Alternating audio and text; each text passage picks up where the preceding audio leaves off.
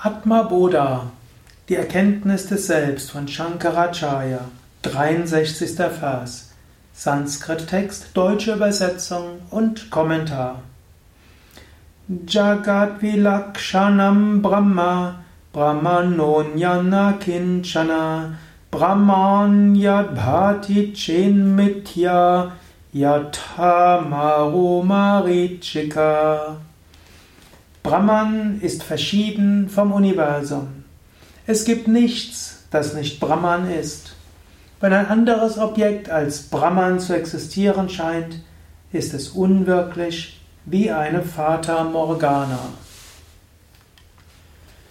Shankara gebraucht hier eine weitere Analogie. Fata Morgana, also eine Luftspiegelung in der Wüste. Ich weiß nicht, ob du schon mal in der Wüste gewesen bist. Ich war mal vor ein paar Jahren in Ägypten und da habe ich tatsächlich gesehen, was ist eine Fata Morgana.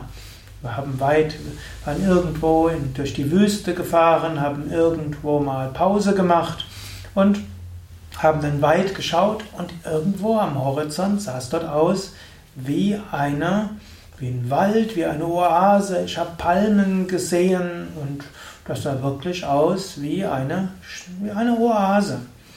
Ich habe dann den Führer gefragt, ja, ist dort hinten eine Oase, eine Stadt? fahren wir dort auch hin? Und da hat er gesagt, ja, das ist eine Fata Morgana. Da ist nichts, da ist nur Luftspiegelung. Ich habe mir das genauer angeschaut, das hat mich, hat mich nicht überzeugt. Aber ja, ich habe dann auch auf dem Atlas nachgeguckt, wo alle Oasen verzeichnet waren. Es gab tatsächlich, da wo wir waren, keine Oase in der Nähe. In diese Richtung schon mal gar nicht. Also Fata Morgana. Eine Fata Morgana lässt etwas erscheinen, was es nicht gibt. Es ist eine Luftspiegelung. Was es gibt, ist die Luft. Was es gibt, ist die Sonne. Was es gibt, ist unser Auge. Und was es gibt, ist auch der heiße Sand. Und diese Verbindung von heißem Sand, heißer Luft und Sonne und letztlich unser eigenes Wahrnehmungsvermögen, hm, all das zusammen führt dazu, dass man eine Oase, Palmen und sogar eine ganze Stadt sehen kann. Nichts davon existiert. So ähnlich auch, dieses Universum ist auch wie eine Fata Morgana. Es existiert nicht, mindestens nicht als etwas von Brahman getrenntes. Es gibt nur Brahman, sein Wissen, Glückseligkeit. Auf diesem Brahman entsteht wie ein Traum eine Fata Morgana. Dieser Traum, diese Fata Morgana ist in Zeit und Raum und Kausalität.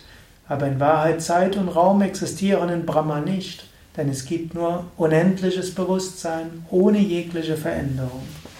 Hier in den letzten Phasen wird Shankara nochmals hoch philosophisch, aber er verlässt es gleich wieder, denn hier ist ja die Frage, was ist dann das Universum?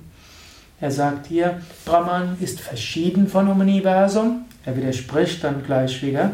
Es gibt nichts, das nicht Brahman ist. Also es gibt nur Brahman. Brahman ist aber verschieden vom Universum. Wie löst er das aus? Auf. Wenn ein anderes Objekt als Brahman zu existieren scheint, ist es unwirklich wie eine Fata Morgana.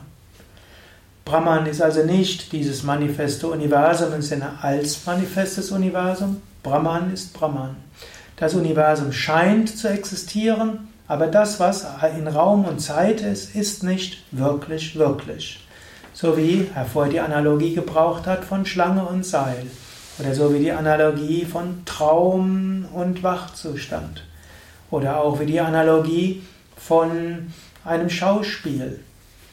Die Welt des Schauspiels ist nicht wirklich, sie ist nur eine vorgespielte Welt. Die Welt des Traums ist nicht wirklich, sie ist nur geträumt. Die Welt der Fata Morgana ist nicht wirklich, sie ist nur eine Einbildung. Dass ein Seil eine Schlange wird, ist nicht wirklich, es ist nur eine Einbildung. Hinter allem gibt es nur Brahman. Die Welt als Welt ist unwirklich, aber die Welt als Manifestation Brahmans ist Brahman, als solche ist Brahman Brahman. Darüber kannst du nachdenken, darüber kannst du meditieren. Und wie du die Welt wirklich siehst, ob du sie als Schauspiel siehst, als Traum von Brahma, als Vater Morgana, als Illusion, als Spiel Gottes, das ist letztlich Geschmackssache. Denn was die Welt wirklich, wirklich, wirklich ist, das äh, weißt du erst, wenn du aufwachst aus dem Weltentraum Und nachher kannst du es nicht in Worte fassen. Deshalb, wie man jetzt die Welt sieht, als äh, reine Fata Morgana, als Illusion, als Traum, als göttliches Spiel, als relative Manifestation von Brahman, als Körper Gottes, als Schauspiel Gottes, das ist irgendwo auch, äh, wie ich schon gesagt hatte, Geschmackssache. Es ist eine vorübergehende Vorstellung. Wenn wir Nirvikalpa Samadhi sind, wenn wir Atmanjana erreicht hatten, Brahmanjana, dann wissen wir es wirklich. Bis dahin sei dir bewusst, in der Tiefe bist du Brahman. In der Tiefe ist jeder, den du begegnest, Brahman. In der Tiefe bist du jeder, den du begegnest. In der Tiefe kannst du hinter allem dieses Göttliche wahrnehmen. Und du kannst dir auch sagen, auf einer relativen Ebene sehe ich schöne, so wie orangene Wände und weiße Wände. Und ich sehe wunderschöne Blumen, und ich sehe eine wunderschöne Kerze. Und ich sehe Pflanzen und Himmel. In der relativen Ebene sehe ich das. Und hinter allem ist Brahman. Im Tiefen kann ich hinter allem Brahman, das Göttliche an sich erfahren. Der Oberfläche meines Geistes kommen Gedanken und Emotionen, Gefühle und so weiter. Und in der Tiefe meines Wesens bin ich Brahman. In der Oberfläche scheinen Menschen um mich herum mal guter Stimmung zu sein, weniger guter Stimmung zu sein. Sie sind mal freundlich, sie sind mal weniger freundlich. Aber in der Tiefe ihres Wesens ist jeder Brahman, bin ich eins mit allen. Denn, wie Shankara hier sagt, es gibt nichts, das nicht Brahman ist. Alles ist wahrhaftig Brahman. Oder wie ein Upanishad sagt, Sarvam Kalvidam Brahman.